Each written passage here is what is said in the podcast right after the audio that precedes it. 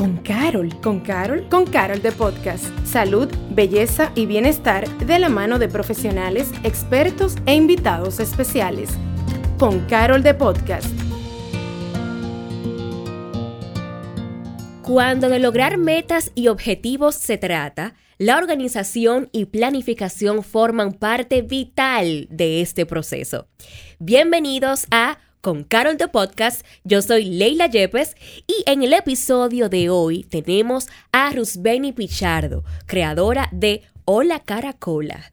Hola Caracola es una marca dominicana de papelería que cuenta con unos planners espectaculares, señores, que por cierto están en venta en Farmacias Carol, para que lo sepan y vayan a comprarlos, que te ayudan a llevar un estilo de vida más organizado, a mantener tus metas y objetivos de manera visible.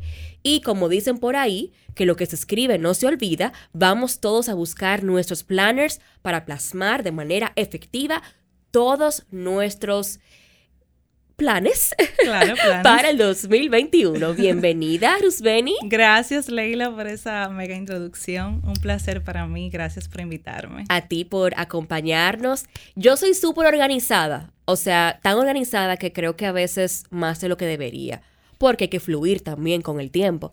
Pero yo soy el tipo de gente que todo lo anoto. Yo no soy, ahí yo no soy tan tecnológica.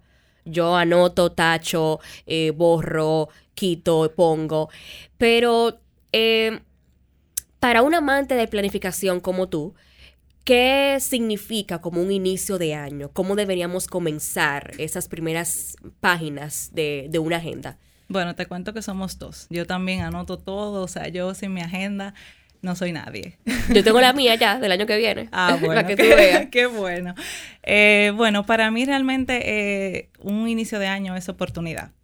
O sea, es la oportunidad de cerrar ciclos, abrir nuevos y ver qué tanto evolucionamos en el año anterior, ver con qué nos quedamos y hacer un análisis interior de saber qué realmente queremos. Y más ahora, con este año que dejamos atrás, que fue definitivamente eh, un gran factor para todos. Yo, yo creo que sí. ¿Tú crees en los checklists?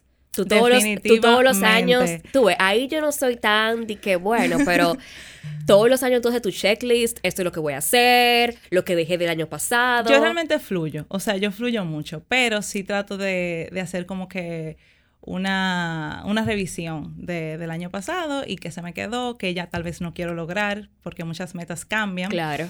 Y, y de que, que, o sea, definitivamente soy de, de hacer una lista de, de qué quiero para este nuevo año, porque oh. si no, me pierdo. Te pierde. Yo creo que nosotras somos como las menos. No todo el mundo como que tan planificado.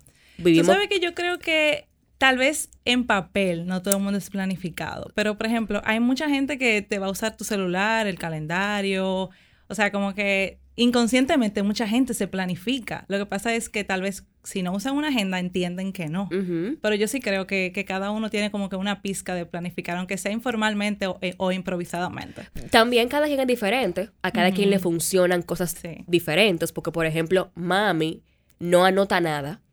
Mi mamá no anota nada y no se le olvida nada y es planificada. o sea, sí. Incluso ella ha intentado varias veces utilizar agenda porque mi papá sí usa agenda y yo salía a él mi mamá para nada.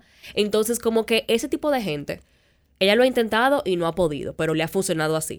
Pero está la gente que ha intentado usar agendas y no le funciona estar sin agenda, o sea, se, se, ofuscan, se nublan. ¿Qué consejos tú le das a esas personas para que traten de poco a poco ir implementando las agendas en sus vidas? Bueno, yo creo que es como tú dices, lo que le funciona a cada quien. Hay gente que ve la agenda como, wow, tengo que tener todo escrito y realmente no. Por ejemplo, en esta edición del año 2021, nosotros nos enfocamos mucho en el bienestar eh, personal. Entonces, mucha gente entiende que una agenda es eh, trabajo, todo lo que es laboral, eh, cosas, muchas cosas por hacer tal vez en el, en el trabajo o en la familia, pero también es mucho de que yo voy a planificar para mí, ese tiempo que voy a reservar para mí. Entonces yo lo que creo que le pudiera recomendar para esas personas que quieren empezar a usar una agenda sería definitivamente empezar con, poquito a poco. Hacer una lista, una lista de cosas que quieren lograr y ya luego eh, la misma agenda, por ejemplo, en el caso de la agenda de Hola Caracola, te va guiando. Vamos desde una planificación anual luego mensual, semanal y día a día a día. Entonces, esa, ese es mi mejor consejo, no, no aturdirse y llevar su propio proceso. Tú sabes que tú mencionas lo de que no solamente hay que planificarse en cuanto o al económico o a los compromisos laborales, sino también planificarse a nivel de, de regocijo, de diversión, de gustos, de placeres. Los placeres también hay que planificarlos y es muy válido. Las agendas de antes eran como que, ok, hojas, fechas, líneas y ya. El calendario adelante, punto. pero ahora hay una variedad enorme de agendas, pero me llama mucho la atención porque tienen frases inspiracionales, como tú dices, tienen un tema en específico cada año, que si tienen stickers, que si tienen tres páginas simplemente para que tú escribas ideas que te surgen a la mente. ¿Por qué tú crees que ha habido ese cambio o por qué tú crees que ha surgido esta innovación? Yo creo que el público de las agendas es muy, bueno, hay, hay diferentes, porque por ejemplo también está la, parte masculina, como tú mencionaste, de tu papá, que tal vez no busque tanto eso. Sí. Sin embargo, yo siento que hay un gran público consumidor de, de agendas, que eso es lo que busca, o sea, no le interesa tal vez usar una simple agenda que tenga las fechas. Incluso cuando yo me surgió la idea de desarrollar las agendas, fue por eso, yo siempre desde pequeña he consumido agendas y lo que más me gustaba era eso. Yo incluso, yo no sé si tú eh, conoces las agendas pascualinas, que son unas agendas bellas que cuentan una historia a lo largo de la agenda. Y yo decía, wow, pero eh, cuando yo, o sea, cuando yo vivía fuera del país y cuando me mudé, yo dije, wow, pero localmente no hay una agenda como que cumpla con, con esas necesidades. Yo quiero planificarme, pero quiero planificarme bonito, quiero día a día tener esa motivación, o sea, era una necesidad que yo sentía. Y, yo creo que, eso es lo que mi, norte fue ese, o sea, buscar una agenda que fuera sumamente divertida e inspiradora. O sea, que, a la hora de tú usarla en tu día a día, si tú tienes un día malo, te, bastaba te basta con ver cualquier mes y tú sabes, conchale, vamos a darle para adelante. ¿Tú me entiendes? ¡Qué TBT! ¡Las Pascualinas! ¡Wow!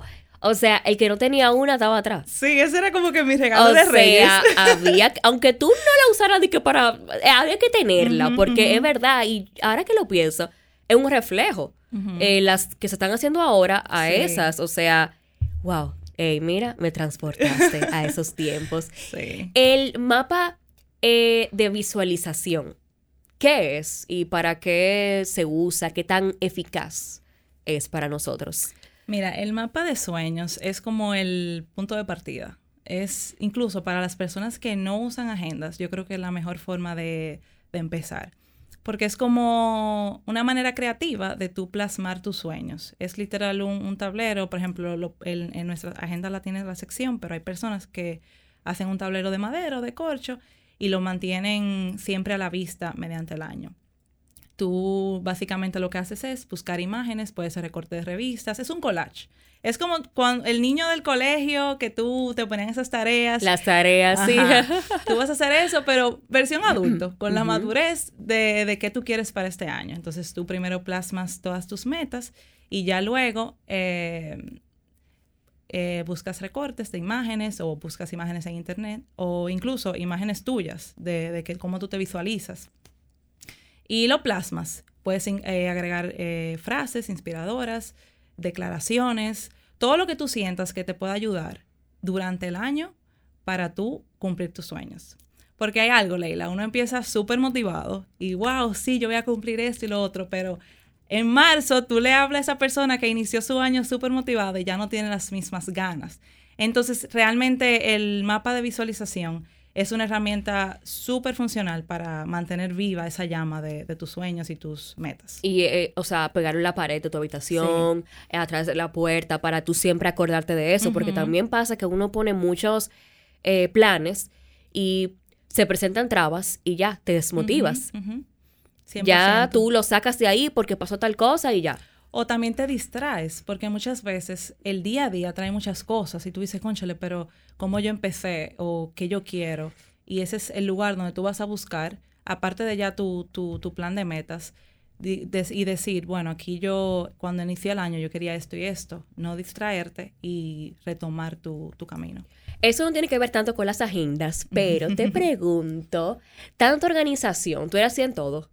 No, para eso, nada. pero eso, eso es como que lo que me causa curiosidad, porque a veces queremos ser tan organizados que no nos adaptamos a lo que surge en el momento. No nos adaptamos a eh, los imprevistos o a lo espontáneo. O sea, es un arma de doble filo. Sí, yo Creo que, Ajá. Yo creo que hay que encontrar el balance. Por ejemplo, yo soy mucho de usar mi agenda, pero no es que la uso de que tú vas a ver mi agenda de que no, mira, está completamente llena. No, eso yo creo que es un mundo ideal que no siempre se cumple. El que lo cumple súper bien, pero el que no, no quiere decir que esté mal. Entonces yo creo que yo fluyo. Hay muchos, es que el día a día tiene muchos imprevistos y a veces tú me ves que un día todo paso a paso lo cumple súper bien, pero hay días que no, que pasa cualquier cosa que tumbe esa planificación definitivamente. Exacto, como que tampoco hay que ser tan extremistas. Claro, claro. No, y, y es, volvemos a lo que te funcione a ti, porque puede ser que, que si algo que surge, que siempre va a surgir, te, tiene que, te puede crear estrés, bueno, lo ideal es que tú fluya y tú digas, bueno, no, hay que hacerle espacio a este, a esta, a este imprevisto y ya luego seguir. No, y que la definición perfecta es el 2020. O sea, el 2020 nos demostró que no todo lo que está en la agenda tiene que cumplirse necesariamente y que hay que sacar de abajo y adaptarse a lo que hay. Es súper curioso porque, por ejemplo, en mi caso, yo soy, o sea, yo siempre ando como que con mil cosas. Y yo, una de las eh, reflexiones que más me dio el tema de la pandemia, estar encerrada en mi casa, era, wow, ahora todo está pospuesto, o sea, todo sí se puede posponer, yo no puedo controlar nada. Y es increíble. Mucha gente dice, no, porque el 2020 fue un año súper malo, realmente no fue bueno, pero yo siento que nos dejó muchas enseñanzas. Claro. Y es eso, como de, hay cosas más valiosas que otras y realmente sí hay cosas que se pueden posponer para darle espacio a lo más importante. Total. Cuando yo hago como mi lista eh, de planificación, qué sé yo, 10 cosas, eh, viajes, ahorrar tanto, eh, comprar tal cosa, ¿cómo ir identificando cuál es más importante que otra? Porque a veces uno cree que todo es importante y no sé por dónde comenzar, pero no nos sentamos como a analizar realmente la prioridad que tiene cada una de ellas. Yo creo que eso antes de, bueno, uno primero tiene como que descargar la mente. Y yo creo que ese es como el proceso que yo sugiero. Y es después que tú tienes tu lista, como tú dices, tus metas, eh, lo primero es qué es prioridad. ¿Por qué? Porque a lo largo del año se van a presentar muchas situaciones y si tú no sabes qué tú quieres primero, puedes desviarte muy fácil. Entonces yo siento que tal vez tú y yo podamos tener tal vez edades eh, eh, distintas o, iguales, pero siempre vamos a tener prioridades diferentes. Entonces, tal vez lo que tú elijas como prioridad es muy diferente a lo que claro. yo Entonces, si tú tienes eso como que en tu mente, como que, bueno, esta es mi prioridad y esto tiene que estar cumplido este año o este mes o, hoy, este día, es muy difícil que tú, tú pierdas eh, el norte. ¿Esas agendas cómo se te ocurrió? ¿Qué tiempo tú tienes haciéndolas? Y cómo tú te inspiras acerca de edición, qué diseños, tú eres la que la diseña, tú misma eres la creadora de todo, eh, las frases, ¿cómo fue el proceso y esos inicios? bueno, mira, ya este es mi cuarto año haciendo, haciendo las agendas.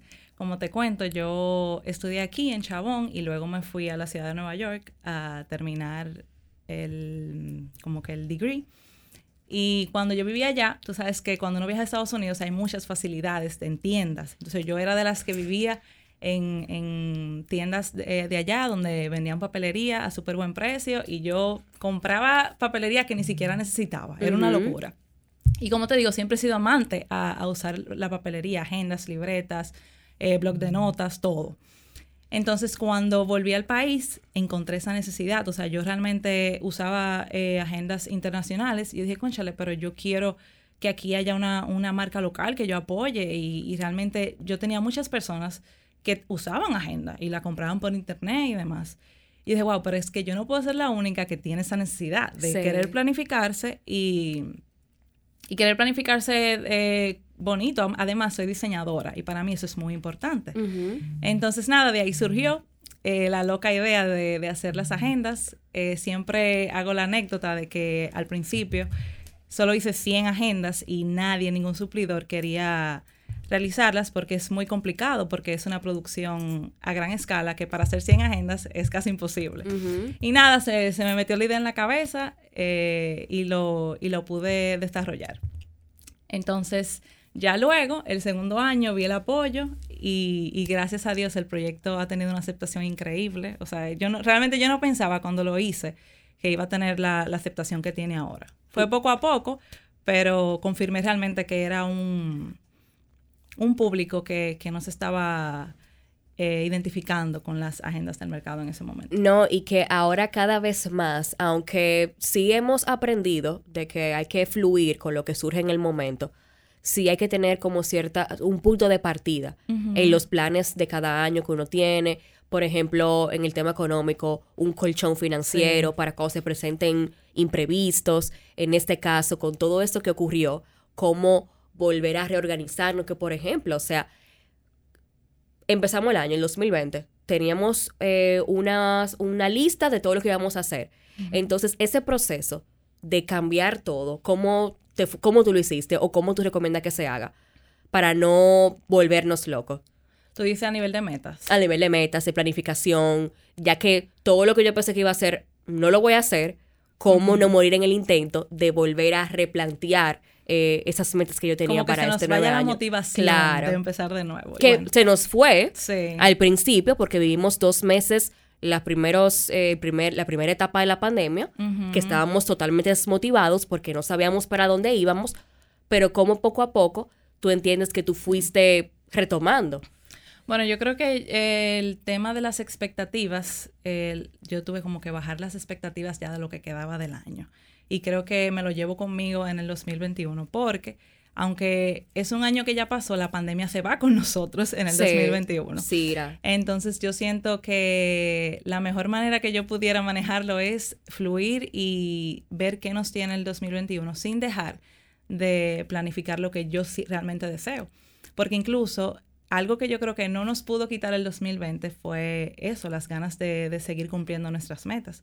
Algo muy curioso es que cuando yo empecé con el tema de las, de las agendas, ya para esta temporada, muchas personas cercanas a mí me cuestionaban como que, ay, tú la vas a lanzar este año con la pandemia, mucha gente ya tal vez no quiera planificarse o tal vez eh, hace una producción más reducida. Y honestamente me cuestioné, o sea, me cuestioné y yo dije, wow, es verdad. A nivel económico no es el, no es el mejor momento para, para familias y, y personas. Y también la misma idea de eso, de que muchas personas yo sentía que pudieran, eh, o sea, podían eh, desmotivarse. Sin embargo, las ganas de las personas de seguir planificándose y seguir soñando siguen ahí. O sea, yo te lo confirmo con la misma, con la misma eh, colección de las agendas. Las personas siguen recibiendo las agendas de la misma manera que años anteriores e incluso yo siento que con más motivación y con más ganas. Porque yo siento que ahora uno se ha decidido como que, bueno, si yo no hago esto ahora, no lo voy a hacer nunca porque la vida nos ha dado un, o sea, un despertar. O sea, definitivamente nosotros hemos eh, reaccionado y hemos dicho, bueno, nosotros no tenemos control de, todo. Tenemos que, realmente buscar aquello que, que queremos y, no dejárselo a la vida o al tiempo. Exacto. Y ese mismo tiempo que no tenemos tanto tapón, tantos tapones, tantos compromisos, ¿cómo yo planifico mi día a día o cómo planificar mi semana completa? ¿Cómo tú lo recomiendas? ¿El domingo sentarme y planificar mi semana o cada día en la mañana? ¿Cuál es tu estrategia? Bueno, yo creo que siempre planificar con anterioridad es un plus. O sea, que no te agarre desprevenido, porque eso siempre va a haber imprevistos. Ese, esa ideología de que todo va a ser como yo lo planifico nunca será así. Entonces, si uno deja la planificación para el mismo día, es muy fácil de que no se cumpla nada. Yo siempre recomiendo el domingo planificar toda la semana, tal vez hacer una lluvia de ideas y ya día a día tú como que aterrizarlo. Bueno, hoy tengo tal cosa que se, que se presentó de improviso, pues bueno, vamos a, trabajar con eso, pero nunca dejarlo al, día, que el día decida qué va a pasar con, mis horas y mi tiempo, porque realmente si lo hacemos así, es muy probable de que no, podamos cumplir con, los objetivos que ya nos hemos eh, eh, propuesto en el, al principio de mes. Sí, y eso es tan estresante. Y lo que siempre estamos postergando también. Porque a mí me pasa que yo pongo algo en mi agenda y le doy como un, una flecha, como que para el otro día. O a veces le pongo, lo pongo en otro día para la semana que viene. Entonces, ¿cómo hace como que, Leila, ya, céntrate, hazlo? Hay algo que a mí me pasa mucho y es que, por ejemplo, yo soy muy de listas y yo siempre hago las listas que tengo por hacer. Y si yo dejé las cosas más difíciles para el final, las, las voy, a, voy a posponer. O sea, es como el mejor amigo de la procrastinación es eh, dejar las cosas como más difíciles de último, porque ya al final del día uno no tiene el ánimo o la motivación y dice, bueno, ya lo hago mañana, lo hago la próxima semana. Entonces a mí me funciona mucho eso, hacer las cosas difíciles primero o las que yo entiendo que más me van a tomar tiempo y ya luego lo fácil como que se hace solo. Tú, tienes que, tú entiendes que procrastinamos mucho. Demasiado, demasiado. O sea, eh, el después y, ah, bueno, yo lo hago mañana y, esa zona de confort de que, de que lo hago lo hago mañana, lo hago el, mes que viene, lo hago el año que viene, lo hago cuando me sienta más lista. Yo creo que todo el mundo vive con eso. Y, y o sea, y, ¿por qué? Que somos así, el ser humano. Yo creo que es algo como propio de nosotros. Sí, yo creo que eso se trabaja. Definitivamente eso se trabaja y es mucho de conocerte y tú saber qué te funciona y qué no. Y también en qué momentos tú procrastinas más que otros.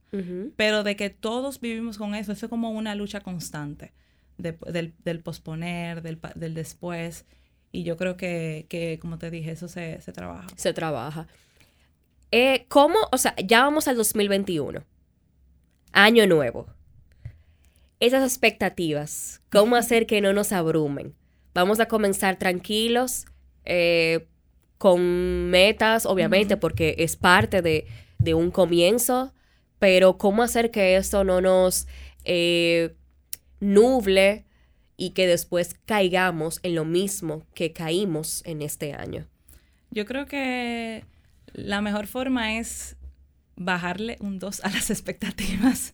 ya, eso es literal, punto. Sí, porque es que yo creo que, que al final van a pasar muchas cosas inesperadas.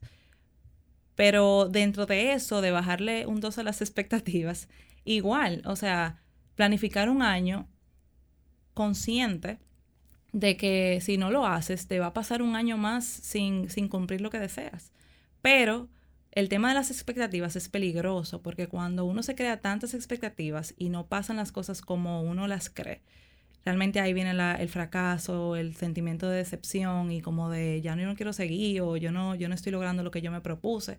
El tema es fluir y como que, bueno, el 2021 yo quiero X o Y cosa, pero va a venir con situaciones y, y estar consciente de eso. Sí. Leila fluye con el momento realmente. hay que fluir, hay que fluir. Ahora sí, vamos a irnos como más a la práctica. Tips claros y concisos de planificar. Ok, eh, bueno. Pasos. Yo diría que tip número uno, establecer prioridades, que era lo que estábamos hablando casi ahora.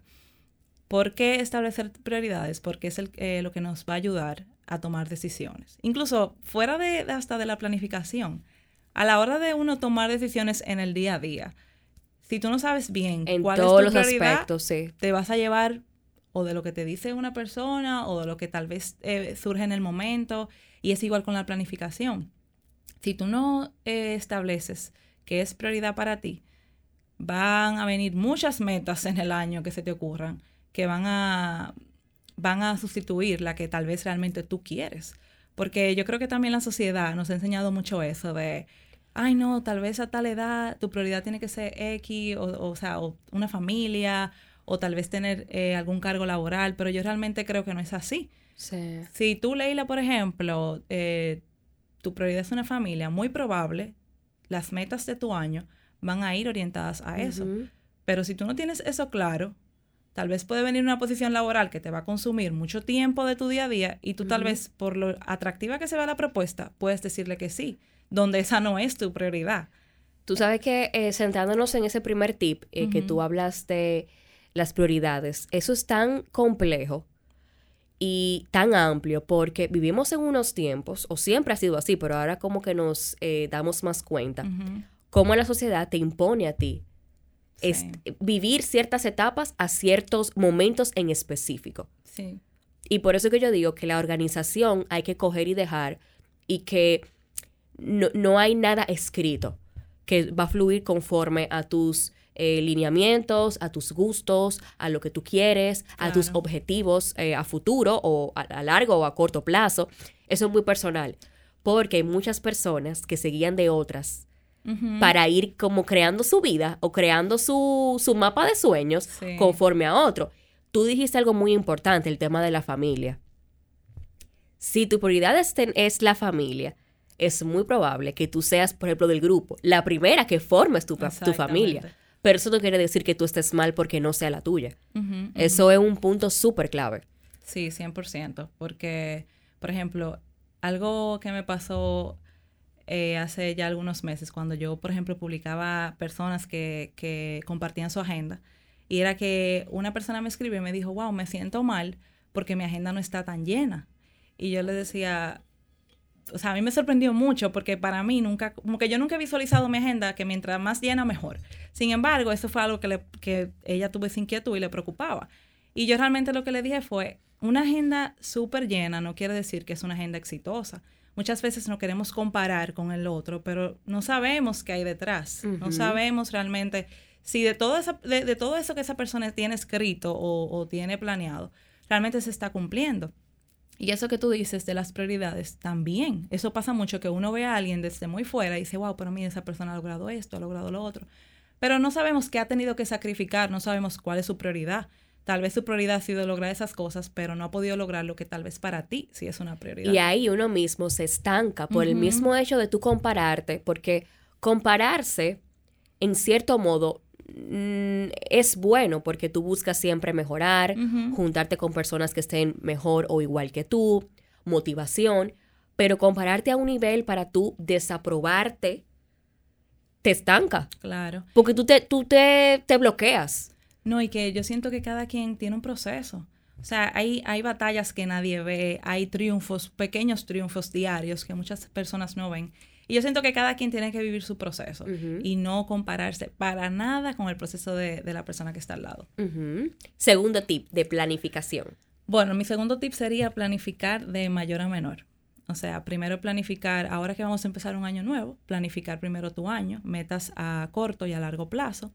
Y ya luego que uno tiene esas metas a gran escala, hacerlo mensual cuando ya tú tienes todo lo que tú quieres lograr en ese año, tú vas, eh, por ejemplo, nosotros en la agenda o la caracola lo hacemos trimestral, pero no necesariamente tiene que ser así. Lo puedes hacer mes por mes o cada seis meses, como, te, como mejor te funcione.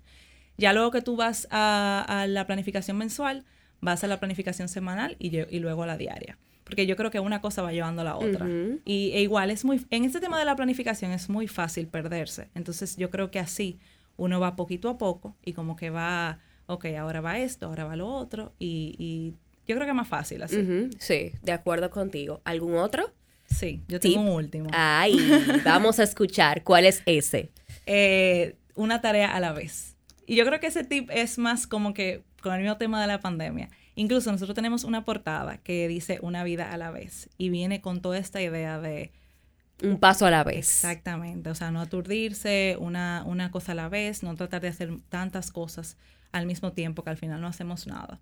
Y el mismo tema como de exigirse tanto, como ve a tu paso, tranquila, que yo creo que cuando se trabaja por las metas, ellas llegan solas. ¿Y tú crees que esa es la forma en verdad más saludable de primero manejar el día a día y segundo esas mismas eh, expectativas como hablábamos que uno se va creando en la mente? claro, porque, o sea, cuando tú te creas esas expectativas, definitivamente te afecta emocionalmente. Cuando tú ves que no suceden como tú las planeaste, tal vez no es porque tú no hiciste algo para que sucedieran. Hay muchos factores que afectan para que las cosas no se den como se planifican. Uno hace el trabajo, pero ya depende mucho de las circunstancias y de lo que pasa en el día a día. Tú sabes que hay como que tantas formas de uno plasmar como el día a día. Hay gente que lo pone en post-its, que lo pone en una pizarra, que si la computadora, que si en el iPad, que si la agenda. Yo sé que eso es muy personal. Y yo sé que tú haces agendas y que tú eres pro agenda. Pero ¿cuál entiendes tú que es la más efectiva. Aparte de que es muy personal, ok, eso, es aquí le eso va a lo que le funciona a cada quien. Pero a nivel de efectividad, ya tú que sabes de eso, ¿cuál entiendes tú que es la que funcionaría mejor? Yo creo que en la, la fusión de digital y algo físico es lo mejor. Por ejemplo, sí, soy pro agenda, pero entiendo que vivimos en un mundo digital. Por ejemplo, yo misma no siempre ando con mi agenda conmigo. Sin embargo, las notas del celular son mi mejor amigo. Excelentes son. o sea, entonces yo lo que, lo que trato es buscar el balance.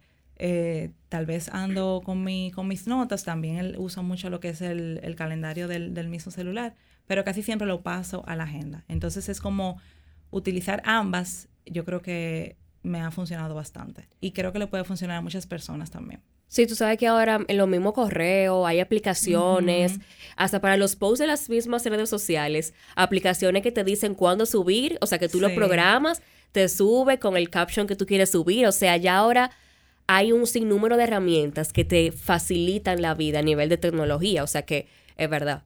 No, y que realmente lo que uno tiene que sacarle provecho, porque ¿por qué limitarte a una sola donde hay tantas? Y como tú dijiste, la que más te funcione, porque hay gente, yo conozco personas que son como yo, o sea, si no lo escriben, no sucedió, no pasó. No, pasó. Si no lo escriben a mano.